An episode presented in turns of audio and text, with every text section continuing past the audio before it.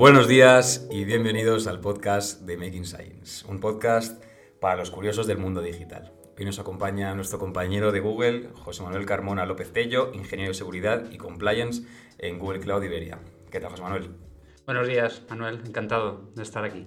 Primero agradecerte tu tiempo, porque vamos a hablar hoy de un tema bastante interesante, ¿no? Em, hay este dicho popular de que es mejor prevenir que curar. Y al final, pues la materialización de ello, ¿no? Por parte de Google se llama Zero Trust. Entonces, me gustaría primero empezar hablando de qué es, ¿no? Explícanos un poquito qué es esa política de Zero Trust y en qué consiste. Muy bien, pues empecemos, si os parece, por centrar el concepto. Em, podéis encontrar mucha literatura sobre el término. No sé si exactamente puedo llamarlo literatura.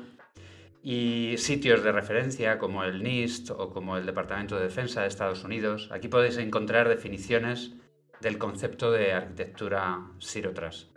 Me ha gustado particularmente una definición que acuñó Forrester que decía nunca asumir la confianza incluso con los usuarios de confianza.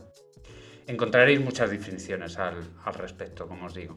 Pero básicamente el concepto agrupa tres pilares fundamentales. Primero, no hay una red segura por definición, es decir, el hecho de conectarse desde una determinada red, incluso lo que conocemos como intranet, no determina los servicios o aplicaciones a los que te puedas conectar. El segundo concepto es, está relacionado con las identidades y, dispositivos seguros. La aproximación es conceder el acceso a, de nuevo, servicios y aplicaciones basados en el conocimiento que tengamos de los usuarios y de los dispositivos desde los cuales nos conectamos. Y el tercer pilar está relacionado con el mecanismo de conexión. Todos los accesos deben estar autenticados, autorizados y cifrados. ¿Por qué ha surgido este concepto? ¿Por qué ahora todas las organizaciones en general están hablando de, implementarlo. De nuevo, me apoyo en Forrester y dicen que un 82% de las empresas se han comprometido o tienen dentro de sus planes migrar a una arquitectura Zero Trust. En enero, de hecho, el gobierno americano publicó un memorándum instando a todas las agencias gubernamentales a adoptar estrategias de Zero Trust en sus arquitecturas de IT y aplicaciones. Por ejemplo, proponen empezar el ejercicio poniendo al menos una aplicación disponible en Internet sin la necesidad de, VPN para acceder a la misma. Como os podéis imaginar, este memorándum ha tenido mucho impacto en la industria y por lo tanto ha contribuido también a que sea un tema totalmente candente. Has mencionado el tema de arquitectura, ¿no? Em, obviamente, Zero Trust es un cambio, ¿no? O, un upgrade, digamos, dirigido a pues, esas arquitecturas tradicionales de seguridad. ¿Qué nos aporta Zero Trust? Sí, pensemos en, cuál ha sido la estrategia tradicional en los departamentos de IT para proteger las aplicaciones y los datos hasta ahora. Se ha trabajado típicamente en construir un perímetro, o sea, unas murallas muy consistentes, protegiendo nuestro castillo, digamos, asumiendo que todo iba a estar siempre dentro de este perímetro. Pero a medida que empieza a haber empleados móviles, se comienza a acceder a la red desde sus propios dispositivos, se empiezan a crear perímetros ya más borrosos. En el momento en que empezamos también a distribuir nuestras aplicaciones y datos en diferentes infraestructuras, ya sea en centros de datos propios o proveedores de cloud público, estos perímetros realmente desaparecen. En ese concepto de muralla, protegiendo todo lo interno, todo aquello localizado fuera de la muralla se consideraba peligroso, no confiable, mientras que lo que estuviera dentro nos, podríamos, fiar sin problemas. Lo que hemos observado, y especialmente en este periodo de pandemia y aumento exponencial del teletrabajo, es que la configuración del acceso remoto en muchas ocasiones no ha sido trivial. Evidentemente estamos intentando incrementar la seguridad de acceso y para ello nos valemos de sistemas de tipo VPN, que en algunos casos estaban ahí pero no se habían utilizado de una forma tan intensa. Otra problemática que hemos visto en esta situación es que aunque se hayan implementado soluciones de tipo seguro, eh, de nuevo, eh, VPN o similares, el, dispositivo desde el cual los empleados se han conectado no es siempre un dispositivo seguro, controlado y gestionado por la organización, sino muchas veces, y seguro que a muchos de vosotros os ha ocurrido, hemos tirado del portátil que teníamos en casa, el de nuestros hijos, pareja, etcétera, que no tenía controles de seguridad mínimo. Y esta circunstancia ha sido aprovechada para perpetrar ataques de seguridad externos. Esto que comentas, eh, digamos, pues que es un punto de conversación ahora mismo para todas las empresas, ¿no? Eh, vemos que el tema de teletrabajo, eh, accesos a la nube, pues digamos que refuerzan ¿no? la necesidad de asegurar todo ese tipo de, accesos ¿no? remotos. Para ello mm, se nos presenta Google Beyond Corp Enterprise. Eh, quería preguntarte si nos podrías dar algo más de información sobre, sobre qué es, para qué sirve, de dónde viene. Por supuesto. Para contaros qué es Beyond Corp, permitidme que os, que, os cuente cuál fue el origen. En realidad surgió ante un ataque que sufrió el propio Google. Me tengo que remontar al año 2009 se produjo un ataque masivo conocido como Aurora. Consistió en una serie de ciberataques producidos por una organización basada en China y el ataque afectó a muchas compañías telefónicas, eh, tecnológicas, perdón. como por ejemplo eh, Adobe, Yahoo, Rackspace, etc. De Aurora lo que aprendimos es que debes hacer dos cosas. Recoger la máxima información para intentar detectar lo máximo y no confiar en nada por defecto. Detectar el máximo significaba crear sistemas de análisis internos que pudieran recoger telemetría de seguridad de mucho volumen, DNS, DHCP, datos de los endpoints, etc. Combinar esta información con inteligencia de amenazas y utilizar los resultados para detectar y mitigar dichas amenazas. De ahí surgió otro proyecto del que no estamos hablando hoy, que es Chronicle. Para cubrir el segundo aspecto, no confiar en nada, surgió el proyecto de Beyondcore de hecho, si buscáis en Google por Beyond Core, A New Approach to Enterprise Security, es un paper del 2014 en el que explica con detalle los principios de esta arquitectura. Y veréis que coincide totalmente con los principios de Zero Trust que he comentado al principio. Por lo tanto, podemos decir que Google fue un pionero en lo que se refiere a, Zero Trust. Internamente, por contaros, eh, todos los empleados de Google utilizamos esta arquitectura es decir, no usamos VPN, nos conectamos desde cualquier red, pero nuestro nivel de acceso dependerá de la información de contexto. Quiénes somos, desde dónde nos conectamos, etc. Lo que hemos hecho es, como en otros productos, aprovechar la experiencia interna y ofrecerla al mercado. Y esta oferta la hemos llamado Beyond Core Enterprise. ¿De qué se compone o, digamos, pues, cuáles son los factores que tiene en cuenta eh, esta tecnología? En realidad son cinco elementos. El primero son datos de la identidad. Para poder establecer controles de acceso necesitamos conocer quién va a entrar, quién no va a entrar en una aplicación. Y para eso necesitamos información de contexto de la propia identidad. Esto no significa en la arquitectura de Beyond que el repositorio de identidades tenga que estar en Google. Podemos tener otro repositorio y establecer un acuerdo de federación con este repositorio desde Cloud Identity, que es como se llama nuestro componente o solución de gestión de identidades. El segundo componente de la arquitectura es información de los dispositivos. En este sentido, nos apoyamos en componentes como eh, administradores de dispositivos y elementos que se pueden instalar en los endpoints, como por ejemplo Endpoint Verification de Chrome. El tercer elemento son las políticas de acceso. Utilizamos un componente de Google Cloud Platform que se llama Access Control Manager Context Manager, perdón, que nos permitirá definir las políticas en función de las características del usuario. Eh, dispositivo, conexión, etc. ¿Qué tipos de señales podemos recoger para posteriormente ser utilizadas? Desde el punto de vista de los usuarios podemos recoger información del rol o el grupo al que pertenece, si tiene activado por ejemplo el Multifactor Authentication.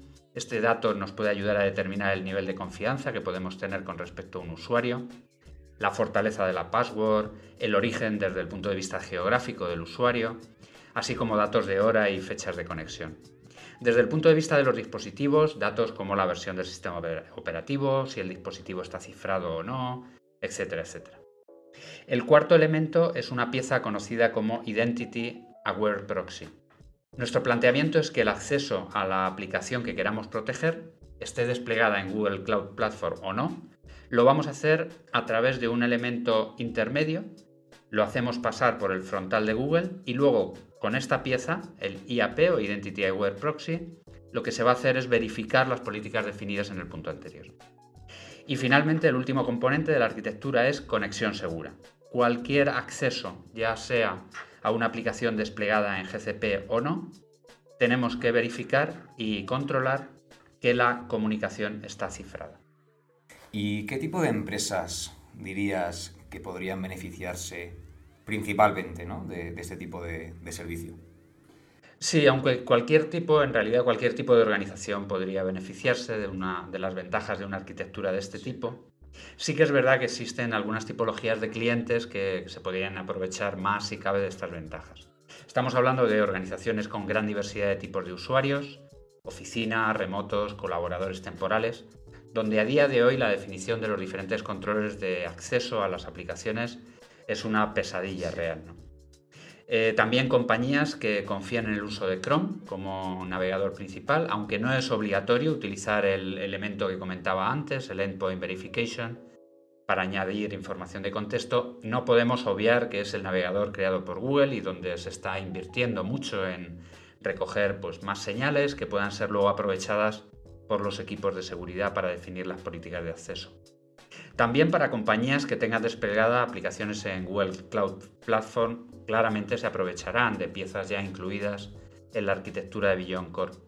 Y finalmente, organizaciones que estén usando actualmente Google Workspace, pues ya se, benefician de políticas eh, que ya están implementadas en el propio producto, pues como control de acceso al correo, a Drive, control de las descargas de ficheros, etc. De nuevo, esta tipología de compañías que he comentado no es exclusiva y el concepto de Zero Trust, implementado a través de Beyond puede ser interesante para cualquier tipo de organización. Hablábamos antes de que efectivamente, desde aquel 2009-2014, pues Google ha estado viendo esto como un asunto imprescindible, ¿no? Y pues todas estas políticas que han aplicado, internamente, pues también ofrecérselo a pues, clientes, ¿no? Partners, etc. Desde entonces, otras compañías también se han, se han metido en la carrera, ¿no? Em, entonces, sería interesante que nos comentases cómo os diferenciáis, qué ventajas tenéis respecto a, vuestra competencia, si las hay, claro. Sí, entendemos que, alguna. Eh, me voy a, voy a señalar tres. Eh, primero, nuestra aproximación a nivel general. Desde el punto de vista de los endpoints, es proporcionar una solución no basada en agentes, nuestra apuesta es aprovechar al máximo el gran uso de Chrome. Estamos hablando de 2.000 millones de usuarios actualmente a nivel mundial. Pero usamos Chrome no solo para eh, recoger datos del dispositivo, sino también para proporcionar elementos de protección frente a ataques, como incluso detección de robo de, contraseñas, prevención de acceso a web maliciosas, etcétera, etcétera.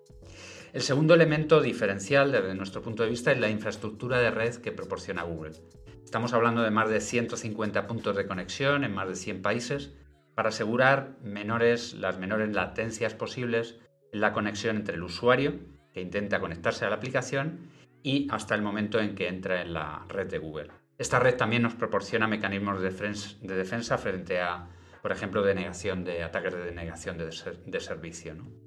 Y el tercer elemento es el propio Google Cloud eh, Platform, aprovechando pues, capacidades de escalabilidad y elementos de seguridad en todos sus componentes.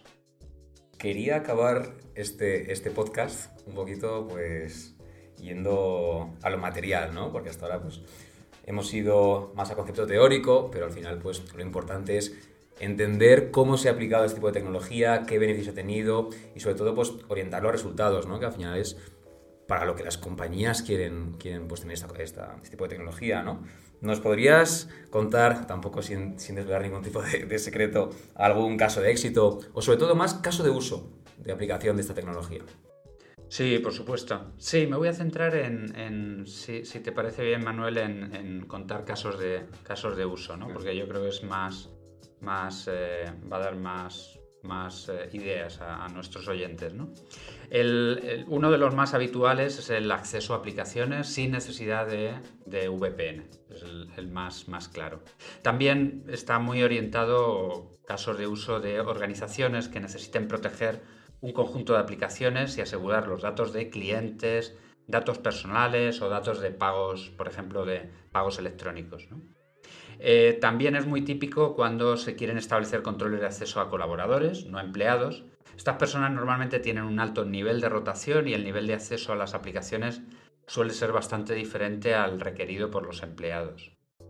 También estamos hablando de casos de uso relacionados con prevención de fuga de datos, intencional o accidental, y ahí nos podemos aprovechar de los mecanismos que proporciona el, propio Chrome. Eh, prevenir también prevención de difusión de, malware o ransomware mediante mecanismos de, sandboxing que contiene el propio Chrome. Protección de usuarios frente al acceso a sitios eh, maliciosos y prevención del robo y uso de contraseñas a través también de una funcionalidad de, Chrome como es el Password Leak Detection, eh, que te permite detectar el uso de contraseñas corporativas en otras web públicas que puedan ser comprometidas posteriormente. Pues yo creo que con eso nos quedamos más que satisfechos, José Manuel. Nos has compartido un montón de información y nada, pues me queda agradecerte tu tiempo y el que vengas hasta nuestras oficinas para enseñaros un poquito sobre las ventajas, efectivamente, de, de BCE. ¿no? Muchas gracias a vosotros, Manuel. Un placer.